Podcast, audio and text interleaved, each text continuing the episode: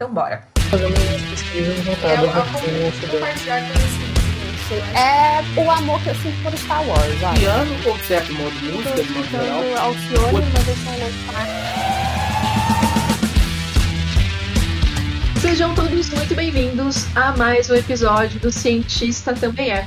O seu, o meu, o nosso, o podcast da Metzer, que vem deixando a pesquisa mais atrativa e viável desde 2016. Eu sou a Débora Eternitz e hoje estou aqui com Felipe ao quadrado. Ah, isso aí. Eu sou o Felipe Mandavalli e estamos aqui com a missão de inspirar mais pessoas a fazer e divulgar pesquisas científicas. Então, meu povo, esse podcast é para você que está aí na graduação, na iniciação científica, ainda brigando com as normas da BNT, e também para você que já está no seu mestrado, doutorado, pós-doc, PhD, um Jedi da pesquisa. Beleza? Maravilha! E para nos ajudar nessa missão de recrutar novos cérebros para a ciência, agora vocês vão entender o meu Felipe ao quadrado. Nós estamos aqui hoje com Felipe Paminondas. Seja muito bem-vindo, Felipe. Bem-vinda, meu xará! Oi, obrigado. Muito contente com o convite, muito feliz de estar aqui. E aí, ó, você falou brigando com a BNT, acho que hoje é esse episódio vai ser para quem briga também com a APA, que geralmente normas que algumas faculdades de psicologia utilizam também. Olha aí, olha aí. Problema em dobro, né? Já diria equipe Rocket. É. Nossa, melhor referência. Caramba. Felipe, pra gente começar esse bate-papo, sem dizer a sua profissão, quem é você? Essa pergunta é bem filosófica, né? Ela é. Eu sou uma pessoa que gosta bastante de, sei lá, aprender coisas novas, de ensinar. Também sou apaixonado por arte, filmes, música, games. É isso, eu gosto de um pouco de tudo. Pelo menos de tentar conhecer um pouco de tudo. Um curioso. Um curioso. Um curioso, gostei. Tá, mas a gente não vai se contentar com a tua resposta, tá? A gente quer saber mais, a gente quer os detalhes sórdidos da coisa. Então, abre pra gente aí os teus três principais hobbies que você tá conseguindo curtir aí durante essa quarentena. Conta pra gente. Três principais hobbies, tá. É, bom, uma coisa que eu gosto muito é música. Eu tô sempre ouvindo música. Eu tô ouvindo música enquanto eu tô estudando, enquanto eu tô jogando, enquanto eu tô tomando banho, eu tô toda hora ouvindo música. E- inclusive, há um tempo atrás, eu posso viajar um pouco, né? Óbvio. Pode, deve. Até há um tempo atrás, tipo uns 10 anos atrás, enquanto eu tava na pós-graduação, eu o meu hobby era ser DJ. DJ de festas, produzir eventos. Olha e ele. Foi uma fase muito interessante da minha vida. Boa. É, ho- hoje, é, é- DJ é só brincadeira mesmo, de vez em nunca em festa de amigo ou coisa do tipo. É, Nem- mas aí, Nem na janela agora com a pandemia. é, não, hoje eu escuto mais. Eu não- antes eu tinha todos os equipamentos em casa e coisa assim, né? Hoje é eu mais ouvindo música mesmo. Boa, boa. É, outra coisa também que eu amo é filme. Então, acompanhar filmes, diretores, atores, e aí eu poder sentar de vez em quando e apagar as luzes, sentar, colocar um filme num volume bem alto, comendo pipoca, é assim, um dos maiores prazeres da minha vida, que é algo que tá dando pra fazer nessa quarentena, né? Verdade. Um terceiro hobby que também faz parte da minha vida há muito tempo é a divulgação científica. né? Então, assim como vocês, eu já, já tive blog, já tive. é, tenho canal no YouTube, um que tá meio parado, tô começando um novo recentemente. Então, isso é, é algo que é, eu sempre tô mexendo e às vezes quando eu paro, é, começa a coçar a vontade de voltar, sabe? Então, divulgação científica é um hobby também que acho que, que me define bem. Isso é um sinal. Quando começa aquela coceirinha, é um sinal. Tá na hora, tá na hora. Tem que É. voltar logo. É, e nessa quarentena, é, essa coceira apareceu, né? Então eu tô Ah, aqui mais ou menos. Eu tô hoje mais ou menos, sei lá, um a dois meses parado, sem sair de casa, né? E aí é, apareceu essa coceira e já tô mexendo com ela. Produzindo, já tá produzindo. Muito Isso. bom, muito bom mesmo. E nesses ho- hobbies que você citou pra gente, qual que você acha que tá mais atrelado ou impacta de alguma forma mais a tua formação acadêmica e pessoal? Com certeza a divulgação científica, né? Porque assim, eu sou psicólogo, né? Já pode falar profissão? Pode. né? Agora já foi. Já falou, né? Já foi. É que ele que assim, né? tô, tô entrando aí embaixo da porta, né? Já Pois entrei, é. oi, tudo bom? Porque eu me lembro, assim, na graduação, né? A gente vai eu estudando psicologia, e eu lembro exatamente de um dia. acho que foi 2008 ou 2009? Não, acho que foi 2008, foi por aí. E eu tava numa aula de uma pós-graduação.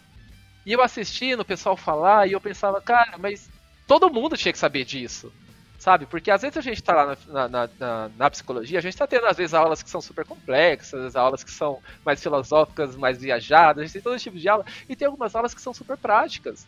Sabe, um dos exemplos mais comuns que a gente vê na, no curso é tipo como lidar com criança fazendo birra, sabe? Coisas assim. E, e aí, eu, eu ver aquilo de, quase que todo dia na, na, sala de aula, e aí eu vou no supermercado e eu vejo aquilo acontecer, e por que, que as pessoas não sabem mais disso, sabe? Ou então a gente está lá na faculdade discutindo questões de relacionamentos, coisas de casais, e aí na vida prática, quantas pessoas já leram algo científico sobre relacionamento e casais? Então eu lembro de olhar e pensar, meu, o mundo tinha que saber dessas coisas, não só a gente, e por que que, por que, que não tem ninguém fazendo isso? Né? Então foi lá em 2008, 2009, sei lá, não sei quando, desculpa, não sei quando, eu falei, vou fazer um blog. Vou fazer um blog, vou escrever sobre essas coisas que eu vejo aqui. E aí eu comecei, e na época eu pensei, tá, vou dar o nome de. Como é que eu faço um blog sobre comportamento e eu comunico que eu sou cientista, tá? Que eu tô falando a partir de ciência. E aí o nome que eu dei na época foi assim, eu coloquei tipo ciência e psicologia. E aí foi, para mim, foi um grande abrir é, de portas, porque foi muito legal. Eu escrevi por muitos anos lá, e acabou me aproximando de outros divulgadores de ciência, como Carlos Rota, o Atila.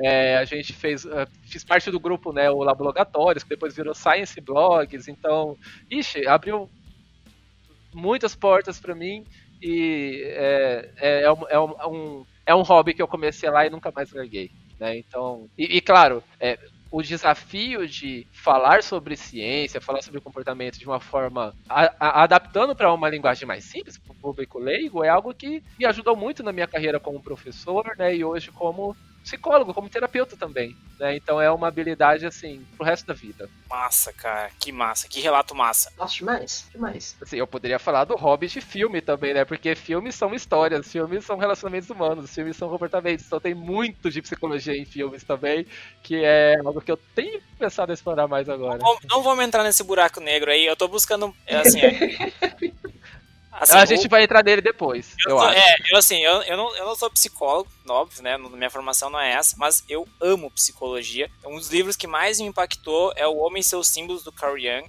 É, não sei se você já leu esse livro, mas ele é, para mim, um, um, livro muito. É um, é um livro bastante superficial da obra dele, mas que, enfim, é, transcreve o que ele fez de uma forma simples, é, quase com um livro de divulgação científica, digamos assim, da área de psicologia.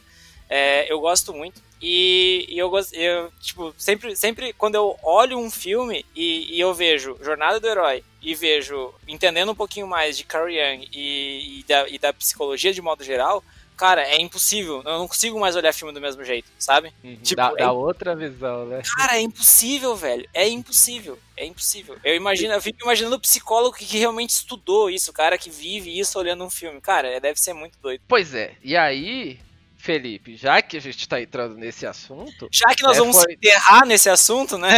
Não, porque é, é... tipo, não, não, vamos falar disso, mas já estamos falando. É porque recentemente, agora aqui na, é, que eu tenho ficado mais em casa, nessa questão de quarentena, eu acabei colocando em prática um projeto e passava pela minha cabeça há muito tempo e eu nunca coloquei em prática mesmo. Eu queria fazer algum canal ou podcast ou o que for, e acabei fazendo um canal que para fazer justamente essa ponte entre psicologia e filmes, né? Então, o meu blog, eu depois lá eu tinha mudado o nome para psicológico e ele já morreu. Mas aí eu comecei esse canal agora que eu dei o mesmo nome, psicológico, tá lá no YouTube, e eu comecei a colocar algumas algumas, alguns vídeos em que eu faço essa ponte entre filmes e a ciência do comportamento humano. Então eu tô começando, sabe? Tipo, no momento é, tem poucos lá, mas assim, a ideia é continuar, começar com uma frequência boa e vamos ver até onde eu consigo. Eu, eu acho que eu acho que daqui dois segundos você vai ter, pelo menos já, o Felipe já vai dar conta de chegar lá. Eu sou mais lentinha. Mas o Felipe já deve estar tá fazendo o cadastro dele já para mais tarde, tenho certeza. Eu passo o link para vocês depois. Manda o, link, manda o link, manda o link. Por favor. Eu acho que você já falou um pouquinho, mas a gente gosta de confirmações nesse lugar, entendeu? Então eu queria entender quanto que ser cientista te influencia a ser quem você é, a pessoinha que você demonstra para o mundo? Cara, é, o modo de ver o mundo como cientista, né, é algo que sempre mexeu muito comigo. Essa questão de experimentação, vamos dizer assim. E eu me lembro, por exemplo, quando era criança, e aí eu gostava muito de computador. E aí, quando o técnico ia lá em casa para arrumar o computador, eu ficava assistindo o que, que ele tava fazendo para eu entender o que tava acontecendo. E eu gostava de ver, tipo assim, ele tirava uma peça e tentava ligar. Aí ele trocava outra peça e tentava ligar. Ah, não, essa daqui, eu, um, tipo, como se fosse modificando uma variável para ver o resultado do experimento. E eu olhava aquilo assim e ficava encantado, sabe? Eu lembro de ser criança e assistir Cosmos do Carl Sagan e falar: Meu Deus, olha os planetas. E agora, enquanto a gente tava conversando, que eu pensei nisso quando eu tava lá me apresentando e vocês falaram: Ah, um curioso.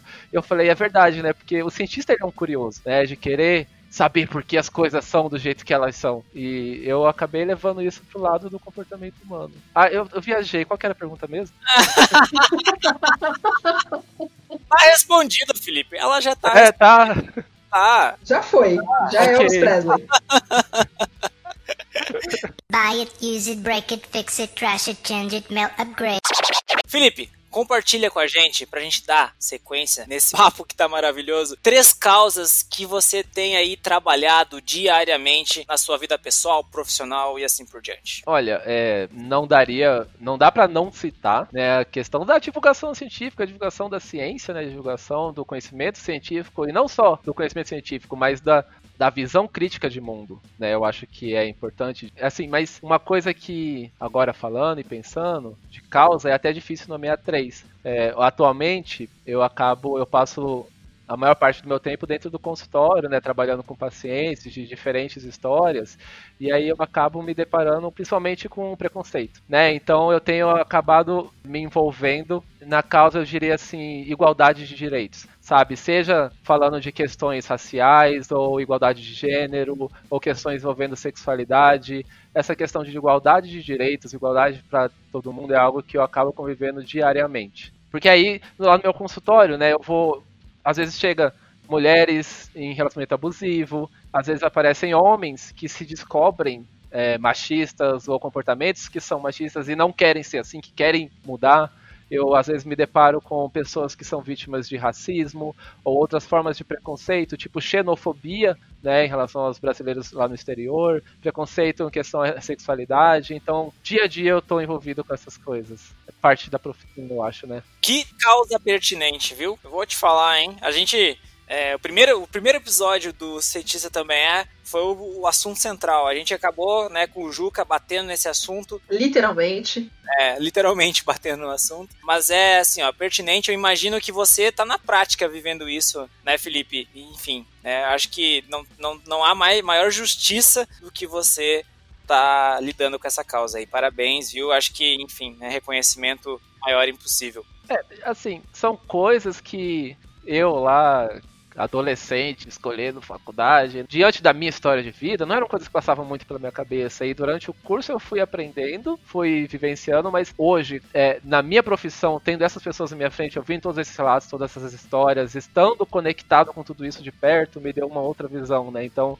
é, eu acabo, querendo ou não, eu estou fazendo parte de tudo isso e, assim, eu espero estar tá conseguindo eu tento dar sempre o meu melhor. Espero estar tá conseguindo fazer o bem, né? Vontade já é o princípio, né? Com certeza. E ação, né? Ele consegue colocar a, a vontade em ações rotineiras, dia a dia, e se coloca, se coloca no papel de mudança, né? De agente de mudança, que eu acho que é o, uma das maiores dificuldades que a gente tem, né? A gente faz muito esse questionamento porque às vezes surgem pessoas que ah, eu tenho tal bandeira, eu tenho tal causa que eu quero defender, mas no, na minha rotina efetivamente não consigo fazer nada para isso, né? Então é sensacional tu conseguir colocar em prática e agir diretamente diante da questão. Isso é incrível. Não dá para ser psicólogo e não estar envolvido com essas questões, né? A gente é, tem que aprender, tem que aprender a se posicionar, ajudar o, o próximo e estar tá envolvido com essas coisas. É, é parte, né? De, acho que para um bom profissional da psicologia tem que estar tá pelo menos um pouquinho antenado nessas coisas. Ah.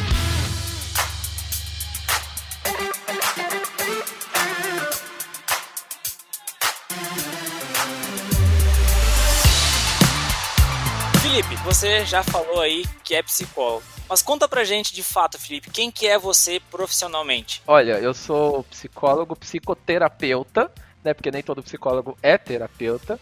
E além disso eu sou supervisor clínico, né? Então eu atuo, é meio que tipo uma consultoria, é tipo assim, ah, pessoas que estão começando a atender ou estão com casos que são muito difíceis, e aí é bastante comum na nossa área a gente procurar alguém, né, um outro profissional para nos ajudar na análise dos casos, no andamento. Então esse treinamento, essa consultoria, essa supervisão é algo que eu também faço com frequência lá no meu consultório. Eu, e tem 10 anos que eu tenho atuado como professor universitário, mas exclusivamente esse ano eu dei uma pausa para me dedicar aos projetos, mas eu, eu sei que um dia essa coceira também vai vir, mas tá.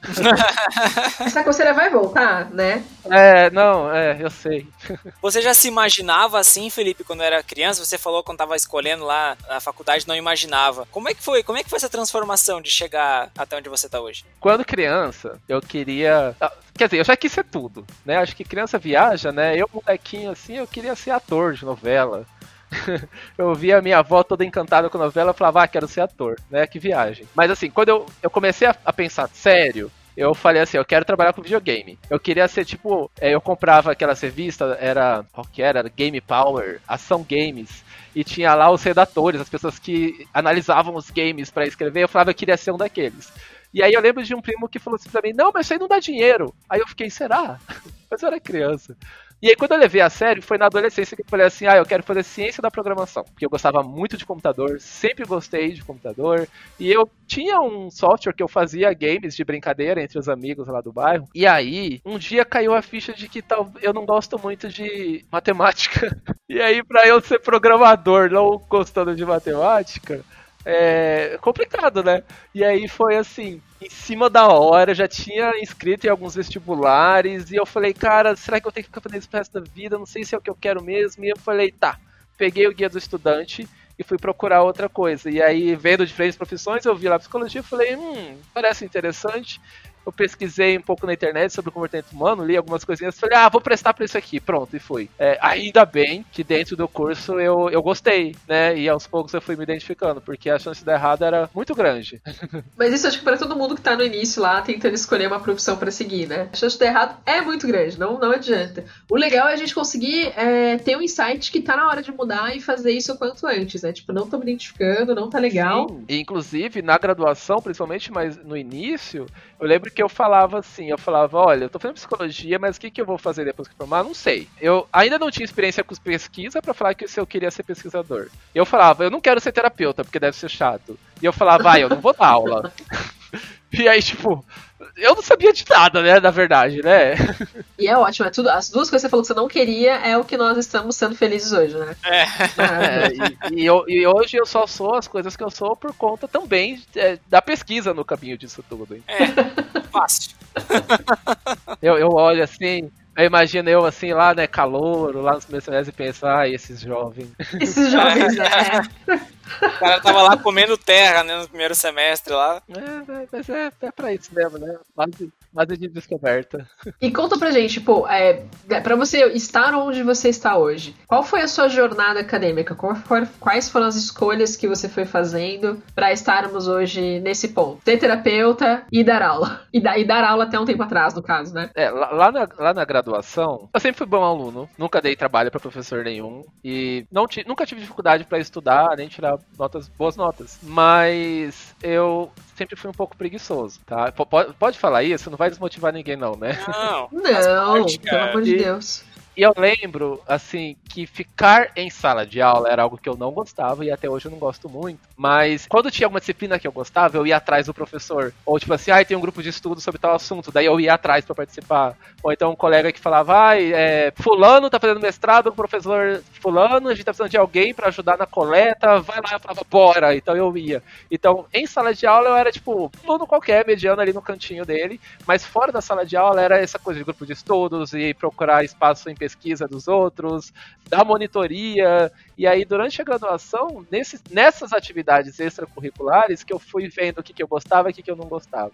Eu fui monitor de uma disciplina, é, Psicologia Geral Experimental, que eu ia com o professor lá no outro horário, e aí eu fazia plantão de dúvidas com os alunos. É uma disciplina que a gente monta pesquisa experimental e eu ajudava eles a montarem. Que eu fui vendo que, eu chegar aqui, tipo, nessa monitoria e nos grupos de estudo, que eu falava assim, putz, eu tô chegando aqui falando as coisas que eu já sei. Eu tô, tipo, batendo papo. Ir pra um grupo de estudo pra conversar sobre as coisas que eu gosto. E esse professor faz isso e ganha pra isso. Uai, então eu também posso fazer isso.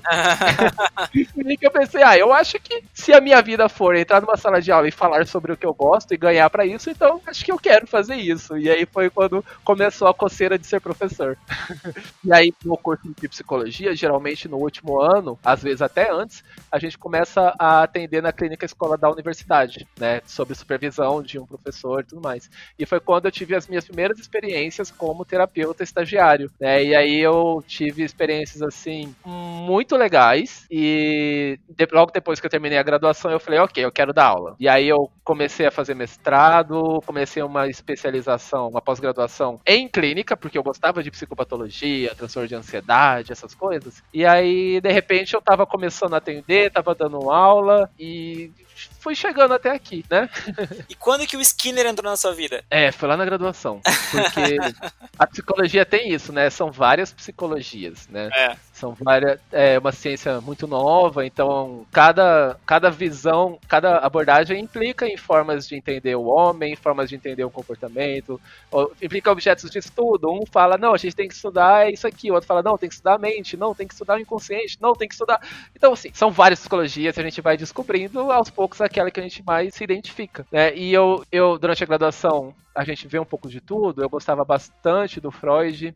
É, ainda admiro muita coisa dele, eu estudei um pouco de tudo, mas foi quando, na aula da psicologia comportamental, né, que o Skinner é um dos principais cientistas de lá, né, existem vários outros, mas eu lembro de eu ver essa, essa preocupação com o método experimental sabe? De você poder explicar algo que é tão complexo, tão fluido como o comportamento humano, e que a gente costuma atribuir a aplicações metafísicas, né? Tipo, a gente, eh, não sei, assim, tipo, a horóscopo, ou a coisas que é difícil da gente visualizar objetivamente, tipo nas profundezas da mente, coisas assim. E o Skinner ele traz uma forma de explicar alternativa, é, uma forma mais objetiva, uma forma mais é, possibilidades de quantificação então a gente poder desenvolver métodos experimentais para produzir o conhecimento, assim como a gente faz nas outras ciências, a gente poder descrever algumas leis ou até fazer algumas predições de comportamento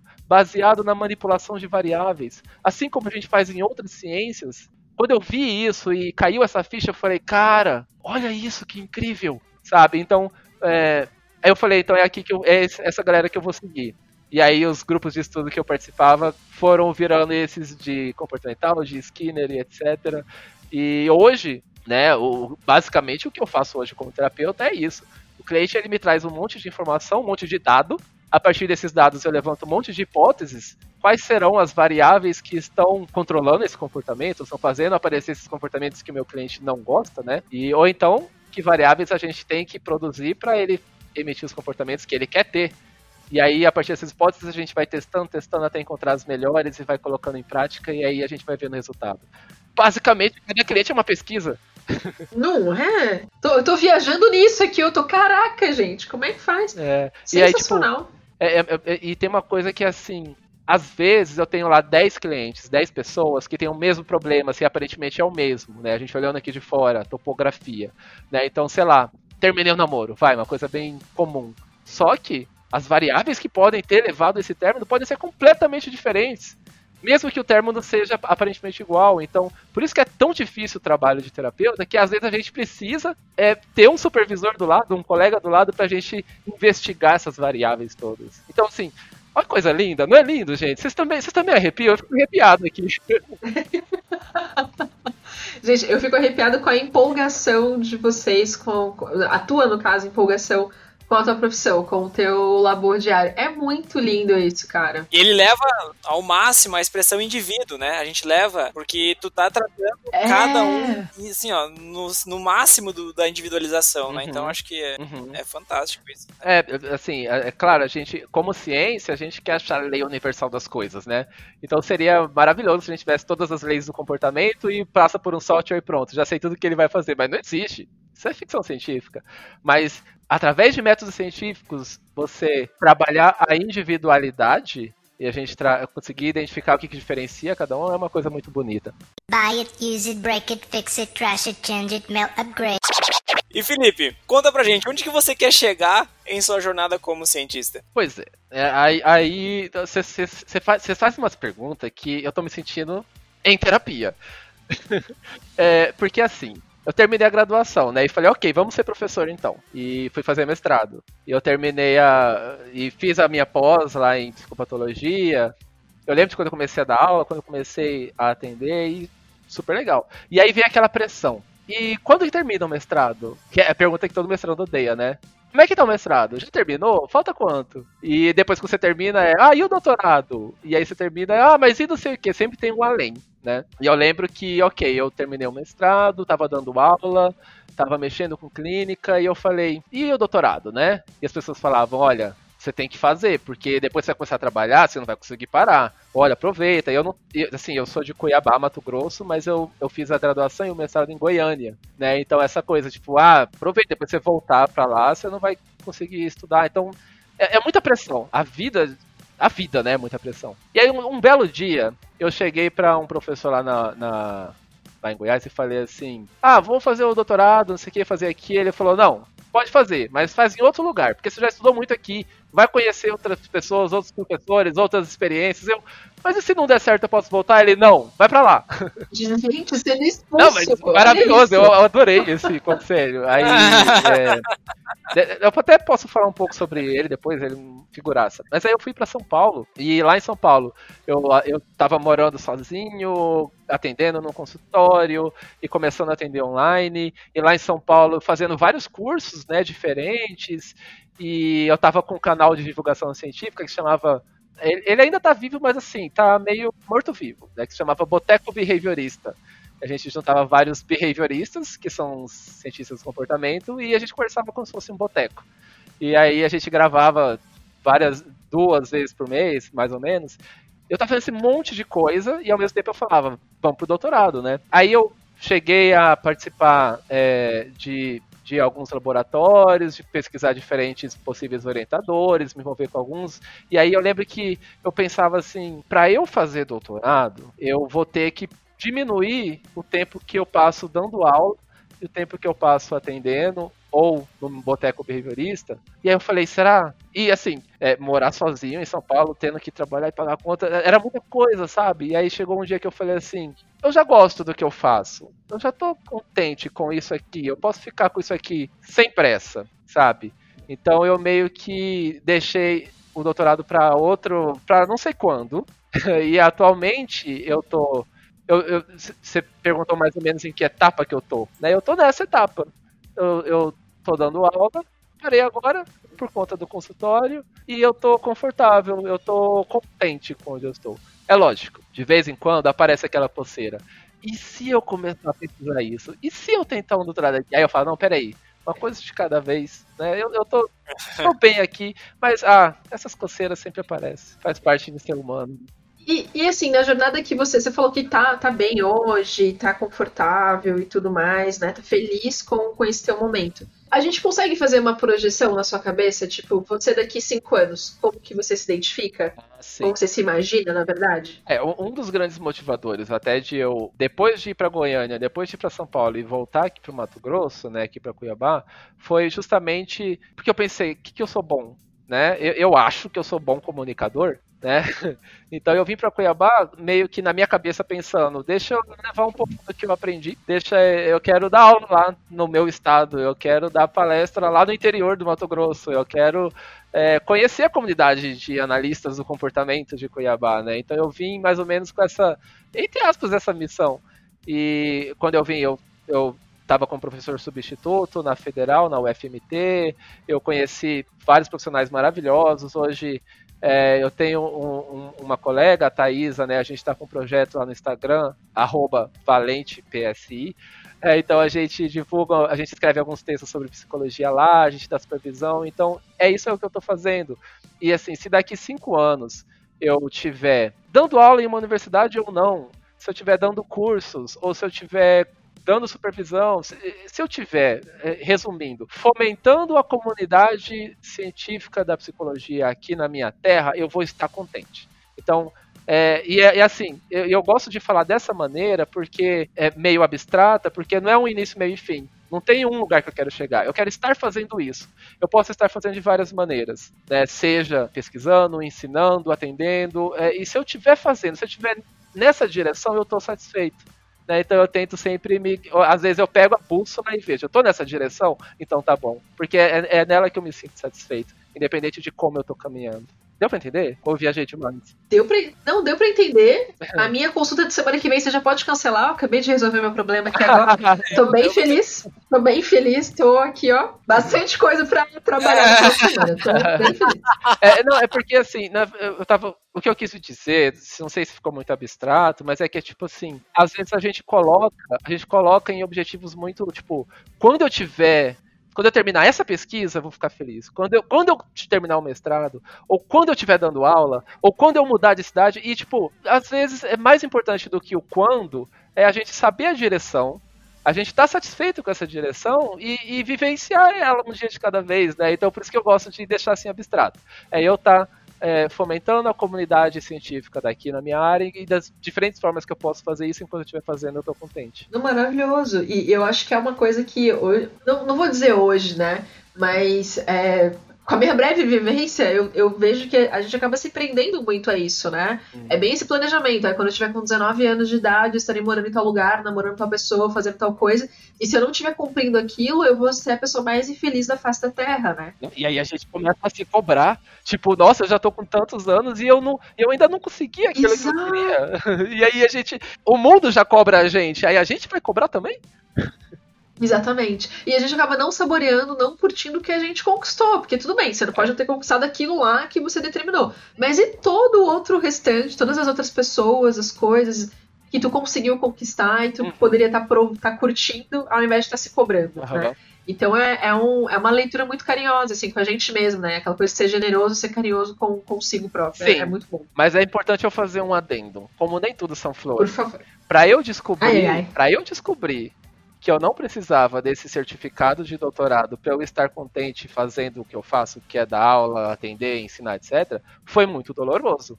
No sentido de que eu estava. Eu, é, lá em São Paulo, eu estava como é, colaborando em um laboratório e eu não estava conseguindo fazer meu projeto de pesquisa. E aquilo me machucava muito sabe? Eu conversava com a minha possível orientadora sobre, tipo, por que que tá tão difícil, sabe? E será que... E às vezes, quando passava pela minha cabeça, será que esse caminho é, é, é o para mim? É muito doloroso isso, sabe? E aí, é, eu, eu tentei diferentes caminhos é, na, na, na, carreira acadêmica, é, eu via... É, teve momentos que eu me questionei, o que, que eu vou fazer na minha vida se não é isso aqui? Sabe? E aí, até eu chegar a essa paz de falar, eu só preciso estar dando aula, não importa como, não é fácil. Foi, eu precisei fazer muita terapia, sabe? E hoje eu sou muito grato pelos professores que eu tive e, e, e essas pessoas que eu conheci nesses laboratórios que me ajudaram a ter essa clareza sobre o que, que eu quero, quem eu sou e tudo mais. Né? A vida acadêmica tem muito disso. A gente entra em contato com muita gente legal, né? Falando nisso, Felipe, quem foram aí os professores, docentes que foram especiais aí na tua jornada? tem 50. Olha, eu vou, vou, pensar em alguns principais, pode ser? Pode. É, eu, eu, me lembro lá no terceiro ano do ensino médio que um professor, numa aula de matemática, de sei lá o que que era, matrizes, número invisível, sei lá o que, que o professor Adriano falou: quem for mexer com computação vai usar isso muito. Felipe, você, ó, isso aqui você tem que saber. Daí eu eu congelei e falei preciso mudar de, de área. É, mas assim, dentro da graduação mesmo, né, esses grupos de estudos que eu participava, tinha um professor lá, o professor Loris Mário Simonassi, lá da PUC de Goiás, é, que no início, a primeira prova que eu fiz com ele, eu fui tão mal, eu fiquei tão revoltado, eu, eu reclamei dele no corredor, eu já falei pra ele. Mas aos a culpa é do professor agora, né? Exato. Quem nunca, né? Passou por isso. Mas aos poucos, é, eu fui entendendo porque ele era tão rigoroso em alguns pontos, né? E fui entendendo também porque em outros pontos ele era mais leve. A forma dele falar, dele comunicar, ele estava envolvido em vários grupos de estudo que eu participava, e foi ele que eu via entrar e sentar e falar, e aí, vamos discutir esse capítulo. E ele falava sem nem olhar, com uma leveza, e falava, cara, eu quero ser assim, sabe? Então ele é um dos professores, e ele foi o que falou para mim, não, Felipe, você já fez mestrado aqui, você tá aqui direto, já conhece todo mundo, vai para São Paulo, vai para Brasília, vai para o Pará, vai para outro lugar. E aí foi um dos conselhos que eu amei, né? É, lá, também nessa época. Eu, eu sou muito grato à professora Ilma Brito, que foi quem, lá no meu último ano de graduação, é, eu procurei ela para ser a minha orientadora de TCC. Né, então eu atendia na clínica escola, ela me supervisionava nesses atendimentos, né, me guiando, o que, que eu, como eu fazia as coisas lá, como terapeuta estagiário. E, ela me, e aí eu escrevi um TCC que era baseado, é tipo um estudo de casos nos atendimentos. Então ela me orientava nesse TCC também. E aí eu, teve um momento assim que foi chave, que assim, que ela mudou minha vida também. Que foi, a gente tava, eu tava no quinto ano do curso, que é o último, né? E ela falou assim: Felipe, esse caso que você está atendendo, vamos fazer um resumo e você leva para apresentar lá no Congresso Nacional que vai ter lá em Brasília? E aí eu falei assim: Não, ela falou assim: vamos no Congresso? Eu falei: vamos. Aí ela, ah, leva esse caso, porque ir para Congresso sem apresentar não tem graça, né? E eu nunca tinha apresentado, morrendo de vergonha, fiquei meio. é, não tem graça, né? Gelado. Congelou aí- por dentro. pois é. Intensíssimo. E aí ela montou a mesa redonda. E assim, eu era muito tímido na graduação. É, eu, eu, eu apresentar trabalho em sala eu desesperava. E aí, essa experiência. Eu, eu- do grupo de estudo, eu vendo os professores, e essa experiência com a Ilma, né? De eu ir para Brasília, ir na mesa redonda e apresentar o caso e receber elogio. Foi um dos mais um momento que eu olhei e falei: Hã, eu posso fazer isso e ganhar pra isso. Tipo, eu posso dar aula. e foi, assim, mudou a minha vida. Então, a Ilma, maravilhosa. E de lá pra cá, fui conhecendo várias pessoas incríveis, assim, que me ajudaram em vários aspectos. Mas esses dois eu, eu colocaria como principais, assim, na carreira. Esses tem, um- tem um cantinho especial naquele sofazinho do seu coração, né? Sei como é que é. Não, pra vocês terem uma ideia, aí eu posso, posso falar, né? Pode falar. desculpa Pode. eu te, é, te expondo demais, mas ela era uma orientadora tão acessível que na época do mestrado, por exemplo, é- ela falava assim: Felipe, tem uma coisa que quando você for professor você vai entender. Tem aluno que aprende com mais facilidade, tem aluno que a gente que a gente tem que ficar mais em cima. Então a gente vai adaptando. E aí, pra você ter uma ideia, ela se você falasse assim, professora, eu vou fazer isso, isso, isso, isso, daqui duas semanas eu venho com os dados. Ela falava, beleza. Mas aí tava lá no horário para discutir o que tinha para discutir. Maravilhosa, ela sempre disponível. Mas se você falava, professora, eu tô com muita dificuldade nisso aqui, eu preciso de uma ajuda, ela falava, ela abria as portas da casa dela. Não, vai lá na minha casa, podia ser no domingo, ela recebia dentro de casa para estudar junto, até você entender tudo que você precisava e tocar sua pesquisa. Olha que mulher maravilhosa. Nossa. Sensacional. Nossa, um exemplo. Pois é. Então, até, e aí é engraçado, né? Porque quando eu comecei a dar aula, às vezes eu olhava a forma de falar, alguns maneirismos, eu peguei muito dela também. Aí a gente vê como é é uma admiração até subconsciente, né? A gente acaba replicando a- as- alguns pontos que aquela pessoa que a gente admira Aham. fazia, né? Aham. Cara, muito bom, muito legal. Buy it, use it, break it, fix it, trash it, change it, melt, upgrade.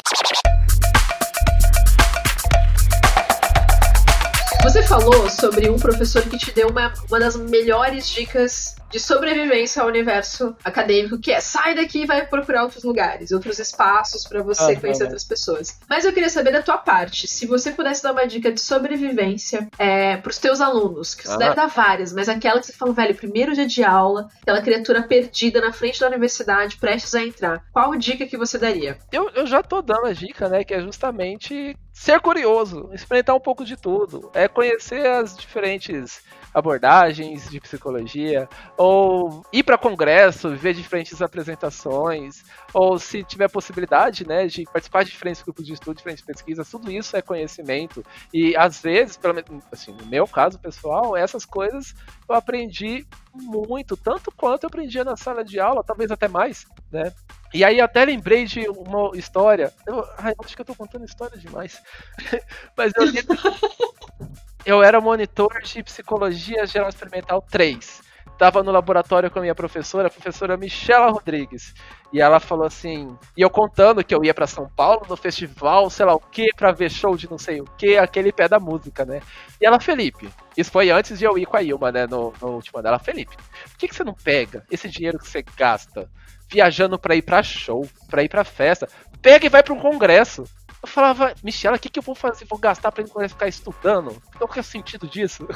Mas aí, Ó, a galera se identificando aí, ó. ouvindo. Passou um filme, passou um filme em 70% do- da audiência agora aqui, viu? Não é mesmo, né? E, e hoje a galera tá aí, né? É festa de atlética, é viagem de não sei o que, é encontro de estudantes, e que é tudo super divertido, eu também aproveitei muito, mas quando eu fui no congresso, e aí, é, pra apresentar, né, junto com a Ilma e tal, quando eu comecei a ir e ver pesquisa diferente, ver gente diferente, eu falei, cara, que demais. Então hoje eu falo que é, tem esse tem congressos que eu vou anualmente que eu falo que é o meu Lollapalooza. É onde eu vou para ver diferentes apresentações, eu vou para ver meus amigos que eu fiz no Brasil inteiro, eu vou para aprender um monte de coisa nova. Então é o meu Lollapalooza, sabe? Tipo, aí, a- assim, é, aí a pergunta, é, eu a pergunta era que dica eu dou, né? Então a dica é essa: é experimentar, é conhecer, é ser curioso, é ir atrás de tudo, até achar aquilo que mexe.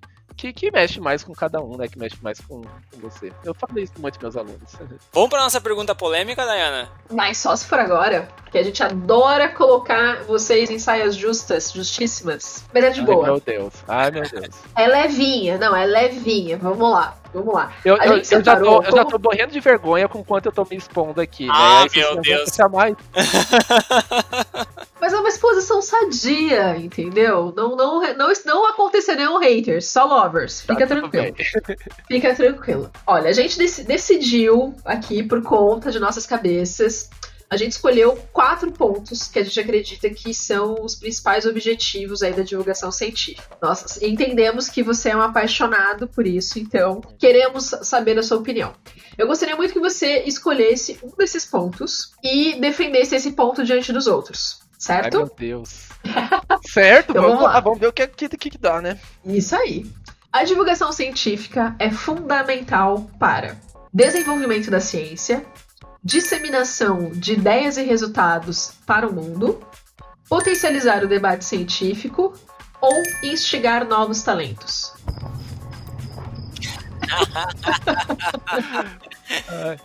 Olha, é, é uma pergunta difícil, né? Eu acho que os quatro pontos que você falou são essenciais, mas o, o que me cutucou mais, já que a gente tá nessa brincadeira, né? O que me coçou mais, acho que foi a segunda. Qual que era o segundo tópico aí, o segundo ponto? Disseminação de ideias e resultados para o mundo. Disseminação de ideias e resultados. É porque eu, eu me identifico com a visão pragmatista do mundo e da ciência, né? Então, é, até aquilo, aquela pergunta que me fez motivar a começar o meu primeiro blog lá, né? É trazer o conhecimento que eu imagino que vai ajudar as pessoas, até leigas no assunto, a terem uma vida melhor.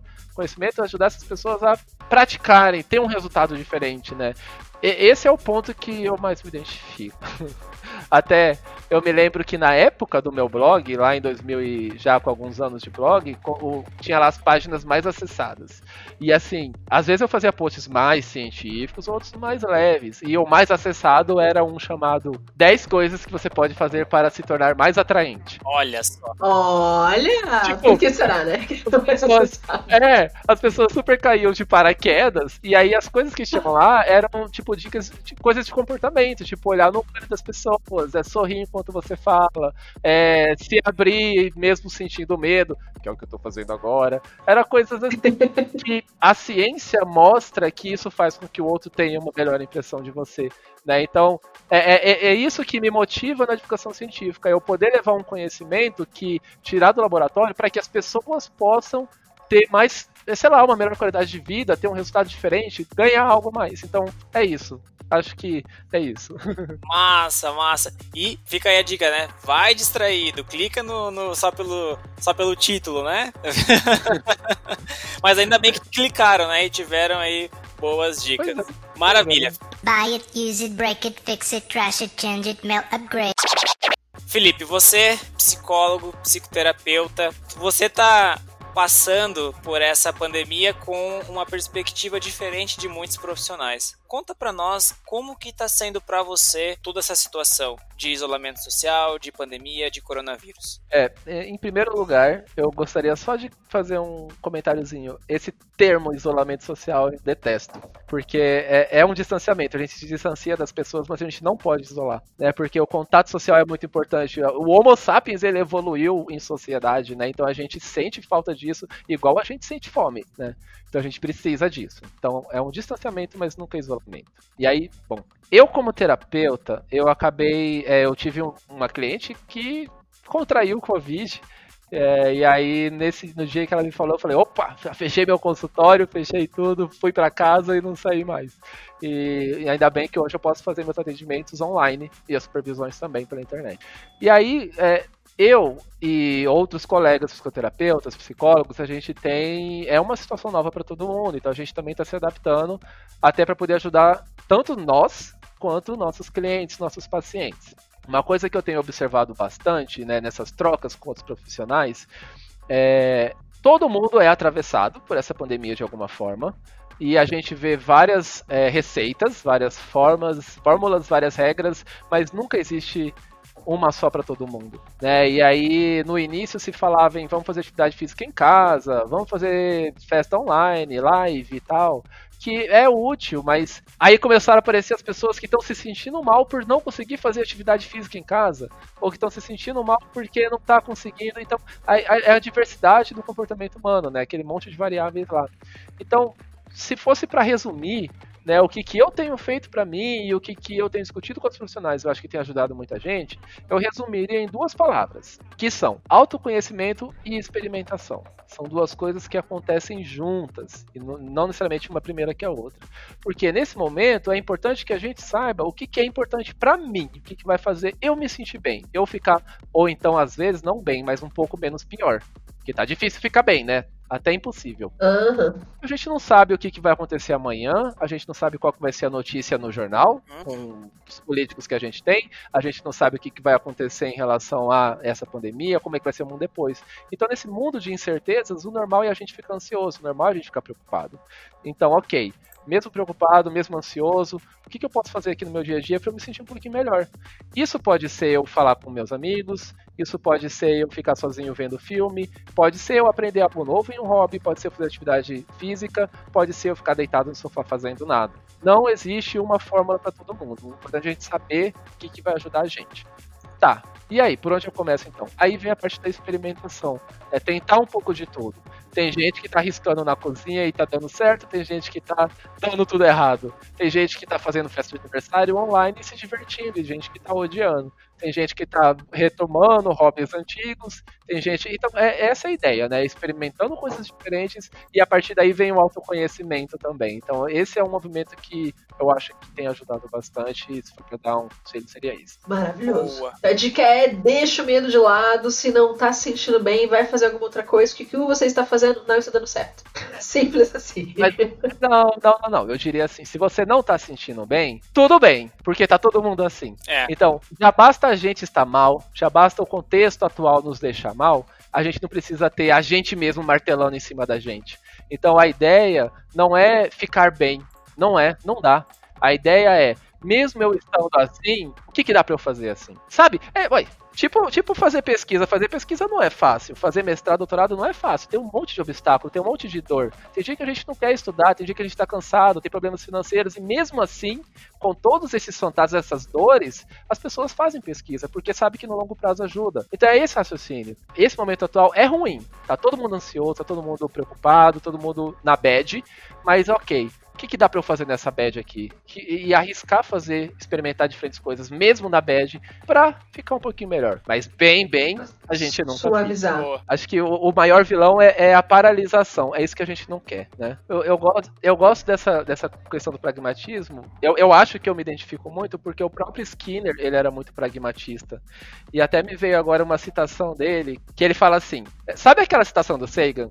Que ele fala, tipo, é, vivemos uma sociedade muito dependente da ciência e tecnologia em que quase ninguém sabe algo sobre, sabe essa citação? É do Sagan, né? Uhum, uhum. E aí, uhum. pensando que onde tem pessoa tem comportamento, né? Que é o meu objeto de estudo, tem uma citação do Skinner que ele fala: os principais problemas enfrentados hoje pelo mundo só poderão ser resolvidos se melhorarmos nossa compreensão do comportamento humano.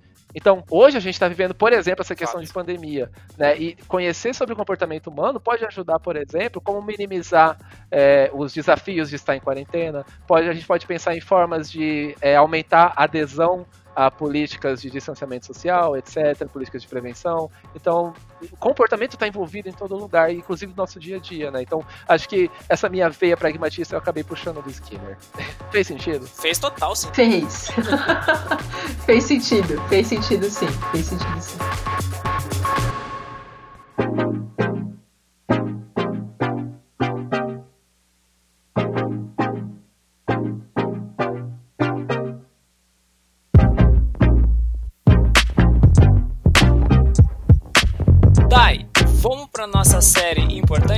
Importante para sua formação? Vamos! Que a gente adora. A gente adora muito. Essa a gente já sabe que você vai ter um pouco, um pouco de dificuldade para colocar poucos itens, mas a gente vai se esforçar. Vamos lá. Essa série é para você indicar pra gente alguns itens que foram, enfim, que marcaram a sua vida, a sua história de alguma forma, e você gostaria de compartilhar com a gente. Então, para começar a nossa série de importantes para a sua formação, indica pra gente um livro. Ai, meu Deus, vocês querem acabar comigo, né, gente? É, eu, eu tô sempre lendo alguma coisa, né? Eu tenho vários livros favoritos. Eu não sei dizer qual é o meu livro favorito. Mas um livro que mexeu muito comigo e de vez em quando eu até volto nele é um livro chamado O Orador dos Mortos. Eu posso explicar por quê? O que, que é? Pode, deve. Tá. Sem muitos spoilers, ele é o segundo da série daquele. Tem até um filme, o, é, como é que é? O Jogo do Exterminador, ou Ender's Game. É, é, é um filme sensacional, tem Harrison Ford, assistam. Mas aí, esse livro, ele é, é, o segundo, né, da, da série, é o personagem principal, ele é adulto e tal. E eu gosto muito desse livro porque é assim, ficção científica, vamos todo mundo viajar. Né? É, é, é, tipo assim, os seres humanos descobrem um outro planeta que tem lá uma outra civilização ali. Uns, tipo, que eles se, é, fisicamente eles se parecem com porquinhos. E aí, é, para evitar o contato e transmissão de doenças e coisas do tipo, tem lá um certo distanciamento, e aí tem um laboratório específico em que os humanos que estão ali estudam esses porquinhos através de câmeras e tal. E aí esse livro é muito legal, tipo, parece que você está lendo uma pesquisa, sabe? A, a metodologia ali, como que os caras estão viajando, a, a, não sei, a antropologia, será que dá para falar isso? Sei lá. A forma como eles estudam é muito curioso, é muito legal. E aí, e aí tem um monte de viagem, aí é ficção científica, né? Então tem uma inteligência artificial lá, que ela tem todo o conhecimento do universo, e aí ela. Ai, é, é, é muito bom. E é, tem outra coisa que eu gosto que é assim. Aí por que, que chama Orador dos Mortos? Porque a profissão do cara, de um dos caras lá, é a seguinte: olha que maravilha. Ele vai viajando de mundo em mundo. As, é, eu não lembro, faz tempo que eu li, mas é algumas vezes assim. As pessoas contratam ele pra ir, tipo, no, no velório, no funeral, e falar sobre a vida da, do, da pessoa que faleceu. Só que, normalmente, quando uma pessoa é, vem a falecer, a gente só vai lembrar dos positivos, né? A gente tende a lembrar mais, e ele faz algo diferente. Ele fica um tempo lá na cidade, nos arredores, conhecendo sobre a história da vida da pessoa, no máximo de detalhes possíveis. E aí, quando ele chega lá no, no, no nesse velório, nesse funeral, ele vai falar algo do tipo: olha, Fulano tinha esse, essas qualidades positivas, tinha esses defeitos, tinha isso, mas ao mesmo tempo, ele sofreu muito bullying lá quando ele era jovem, né? Lembra quando acontecia isso, isso, isso, isso, isso? Olha só. Então, ah, ele fazia tal coisa, mas também pela consequência de. Então, é, de certo modo, ele ficava o quê? Avaliando, pegando todas as variáveis da história de vida daquela pessoa que levaram ela a ser quem ela é quando morreu. E aí ele joga isso na cara das pessoas ali no velório. Então, e aí tem uma situação que esse cara tem uma parte de uma situação que eu acho linda e eu não vou lembrar de cabeça, não tenho ela aqui, que esse cara ele senta com o filho dele e ele fala algo mais ou menos assim. Ele fala: "Fulano, quando você conhece às vezes você conhece tão bem uma pessoa, tão bem, com cada detalhe, toda a história dela, fica muito difícil você não gostar dela. Quer dizer, você pode até não gostar, mas você entende por que, que ela é assim. E, e, e isso marca muito a minha profissão. Né? A gente vê um pouco de tudo, mas a gente, a gente conhece tão bem, às vezes, aquela pessoa que a gente entende as coisas que ela faz, até as coisas que ela não se orgulha muito. Então, eu gosto muito desse livro por todos esses vários motivos aí. Que legal. Maravilhoso. Que legal. Agora fiquei muito curioso em lê-lo, com certeza. Lê o primeiro e depois o segundo. Boa. E Felipe, conta pra gente também um filme. Ah, é. Também não sei. Ah, eu gosto de um monte de filme, né? Até comecei um canal sobre isso. Assim, um filme que marcou muito a minha vida, vamos dizer assim, é Forrest Gump. Porque Oh. eu me lembro de assistir ele com 10, 11 anos, acho que era essa idade que eu tinha, e assistir de novo um pouco adolescente, e de novo no início da graduação, e de novo lá no final, e de novo recentemente, e cada vez que eu assisto, eu entendo algo diferente, eu vejo algo novo, algo diferente mexe comigo. Então eu não sei se é o meu filme favorito, é, eu, eu- eu tenho tantos filmes favoritos, é difícil até, mas é um filme que eu acho que me marcou bastante, então vai esse. Legal. E é um filme que quando a gente assistiu quando era criança, assistiu com uma inocência, né? E daí depois de adulto, a gente- Uma inocência. verdade. É. Legal. Todo mundo inocente, não sabia do que se tratava. Agora na vida adulta se horroriza, né? Muito bem. E agora sim, pra né, encantar os ouvidos e a alma, qual que tá sendo a tua trilha sonora nesse momento? Bom, é, eu ouço um pouco de tudo, né? Mas se for pra escolher uma trilha sonora, eu acho que eu escolho Daft Punk.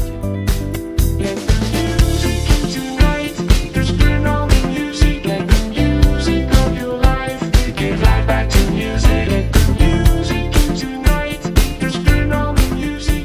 dupla de música eletrônica que eu sou apaixonado, escuto desde sempre.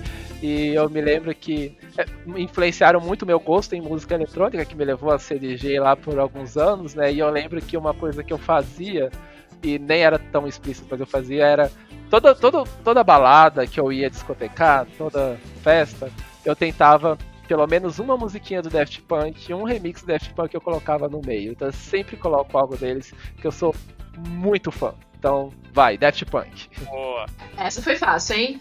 Foi mais E fácil. conta pra gente também, Felipe, qual que é a sua comida favorita? Comida favorita? Ai meu Deus. Talvez hum, uma peixada cuiabana. Ou aqui o peixe de Cuiabá, gente, não tem igual. Olha, eu já comi o peixe de vários lugares, mas o de Cuiabá, hum, eu é um até. negócio. Qual peixe que é? Ah, tem todos, tem pacu, pintado, peraputanga. Ah, eu vou te falar, né? Aí, aí tem o peixe frito, aí tem o, o- a mojica de pintado, aí tem o pirão a- com a farofa de banana. Hum, meu Deus Tô salivando aqui, irmão, viu? Vou te falar, hein? Uma vez eu tava, eu tava vendo o Big Brother, aí tava assim, ai, presente pra vocês, a família escolheu a comida e mandou. Aí eu falei, mãe, se fosse eu lá no Big Brother, o que, que você mandaria de comida pra mim? Ela falou, peixada cuiabana. Eu falei, eu falei pra ela assim, olha, eu tava pensando em lasanha, mas eu acho que você ganhou de mim. Mãe conhece a gente melhor do que a gente, eu tô entendendo. Foi, né? É uma loucura, é uma loucura, elas são incríveis. Gente, vamos encerrar esse bate-papo gostoso então, falando aí dessa, dessa comelada, toda essa parte de livro, filme, trilha sonora. Já tem muita coisa pra galera que tá ouvindo a gente se divertir es- esse, esse final de semana, durante essa semana, porque foram itens bem diferentes do que o pessoal tem, tem colocado geralmente por aqui, né, Fê? É. Então acho que vai ser bem interessante. Ainda bem, Daé, que a gente faz um podcast por semana, porque se fosse um por dia, não ia dar tempo da galera ver tudo que a gente passa aqui, né?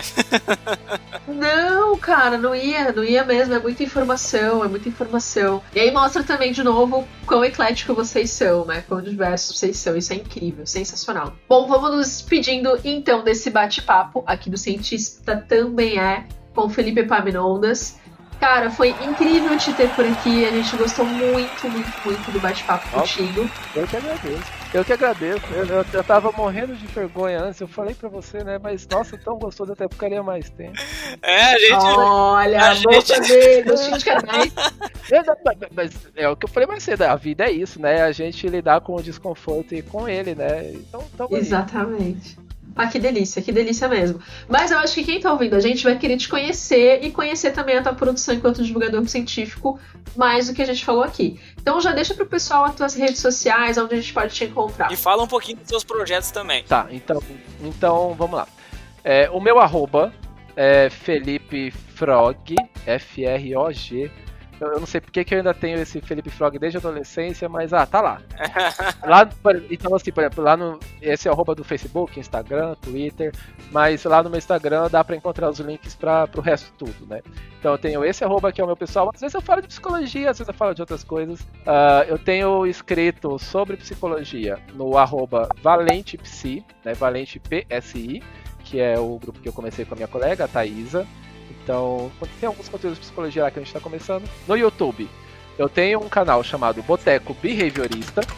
Ele é um, um canal em que a gente junta diferentes profissionais das ciências comportamentais e a gente conversa sobre a especialidade deles, sobre o assunto, só que assim, a gente não tem roteiro, é informal, é batendo papo como se fosse num boteco mesmo. Então a gente tem lá um monte de gravação, a gente passou vários anos gravando tem lá no YouTube. Um monte de vídeo e às vezes a gente posta outros. É, é um pouco. Alguns vídeos são mais para psicólogos, né? Alguns são bem mais técnicos, mas outros são super leves e dá para qualquer pessoa ouvir. E, e agora, recentemente, e assim, no momento que a gente está aqui conversando essa gravação, eu tenho, sei lá, menos de um mês que eu comecei esse canal no YouTube chamado Psicológico, em que eu faço essa ponte, tentando fazer essa ponte entre filmes e psicologia. É, eu tenho dois canais, dois vídeos ali já postados, pretendo fazer mais em frente. É, o link, o, o, YouTube ainda não me deixa colocar um link bonitinho, tipo youtube.com/barra isso, porque não tem tempo de canal suficiente. Mas lá no meu Instagram dá pra achar o link. Gente, todas essas questões que, na verdade, esses contatos que o Felipe colocou aqui pra gente, a gente vai deixar também na descrição, tá? Então não se apavorem, fiquem tranquilos. Se vocês não encontrarem alguma coisa na descrição, ficou com dúvida alguma coisa que a gente falou aqui, que a gente não precisa na descrição, entre em contato com a gente pelo e-mail podcast.com. Fechado? Vou ter maior prazer em atender e, vocês por lá. Ou comigo, se eu tô à disposição também. Quem quiser bater um papo, estamos aí. Oba! E esperamos todos vocês na próxima semana para mais um episódio do Cientista Também É. Curtiu? Então compartilha e nos acompanhe, nos persiga em nossas redes sociais. E não esqueça de dar uma espiada no blog da Metzer. Eu tenho certeza absoluta que você vai encontrar um post para chamar de seu. Felipe, mais uma vez, muitíssimo obrigado. Papo delicioso. Dai, brigadão e até a próxima. Valeu, pessoal. Até mais. Até.